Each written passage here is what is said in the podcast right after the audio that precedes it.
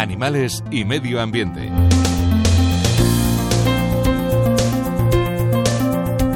Todo aquel que me conoce, por muy poco que sea, sabe de mi afición por las aves. Me crié en un jardín, eh, pasé años hasta que empecé a ir al colegio y mm, lo que vivía alrededor de mí eran aves e insectos.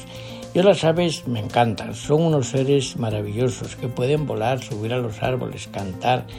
Son una cosa etérea, casi transparente.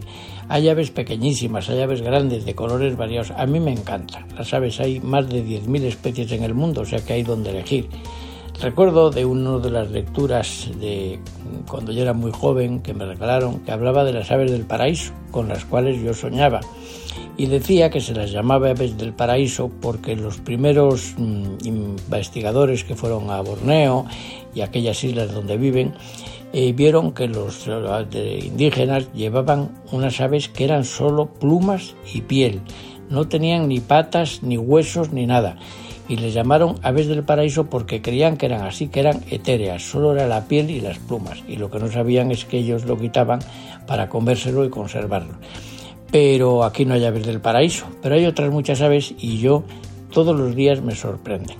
Hace poco tenía dos cajas nido enfrente de la ventana de mi cuarto de estar, dos cajones con un agujero que les gusta a los carboneros y a los gorriones principalmente y puse unas cajitas, me regalaron una primero que me trajeron de Estocolmo, una cajita como una casita transparente de metacrilato con unas ventosas que lo pegas al cristal por fuera y le pones comida a los pajaritos. Allí puse unos trozos de coco y enseguida vinieron los carboneros que les gusta el coco que les pierde. Vino una familia, primero eran el padre y la madre y después vinieron sus hijos. Los hijos eran cinco y como allí había poca caja, poco coco y poco sitio y, muchos pájaros, compré tres, tres casitas más y puse las cuatro casitas en el mismo cristal. Bueno, ver a toda la familia comiendo el coco metido en aquellas casitas era precioso.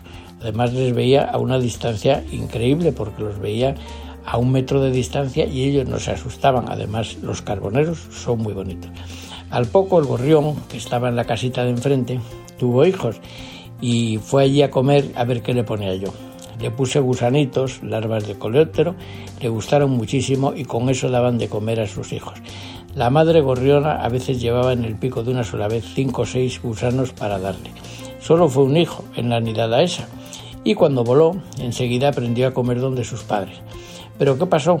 Pues que vinieron más gorriones, se hicieron amigos de estos y ahora tengo allí un montón de gorriones que les pongo una comida de insectívoro que les gusta mucho y cada día relleno la parte de abajo de las casitas con una cuchara grande, he hecho tres cucharadas en cada uno y se lo comen todo en el día.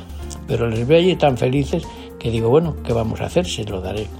Hace unos días eh, Maribel encontró un pájaro diminuto, el pájaro más pequeño de España, que se había debido de golpear contra el cristal de un salón que tenemos, que tiene una cristalera grande, y se había quedado conmocionado en el borde del marco exterior.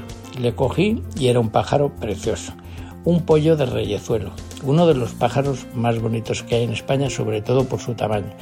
Cuando son adultos pesan 6, 6 gramos y medio nada más. Y se llaman reyezuelos porque tienen una corona en la cabeza y tienen una raya color rojo, así naranja, hay dos especies, como si fuese una brasa encima de la cabeza. Por eso se llama reyezuelo y el nombre científico es Regulus ignicapilus, que significa igni, igni de ignición y capilus de cabeza, con fuego en la cabeza, uno de mis pájaros preferidos. José Ignacio Pardo de Santayana presidente de la Fundación Zoo de Santillana para Radio 5.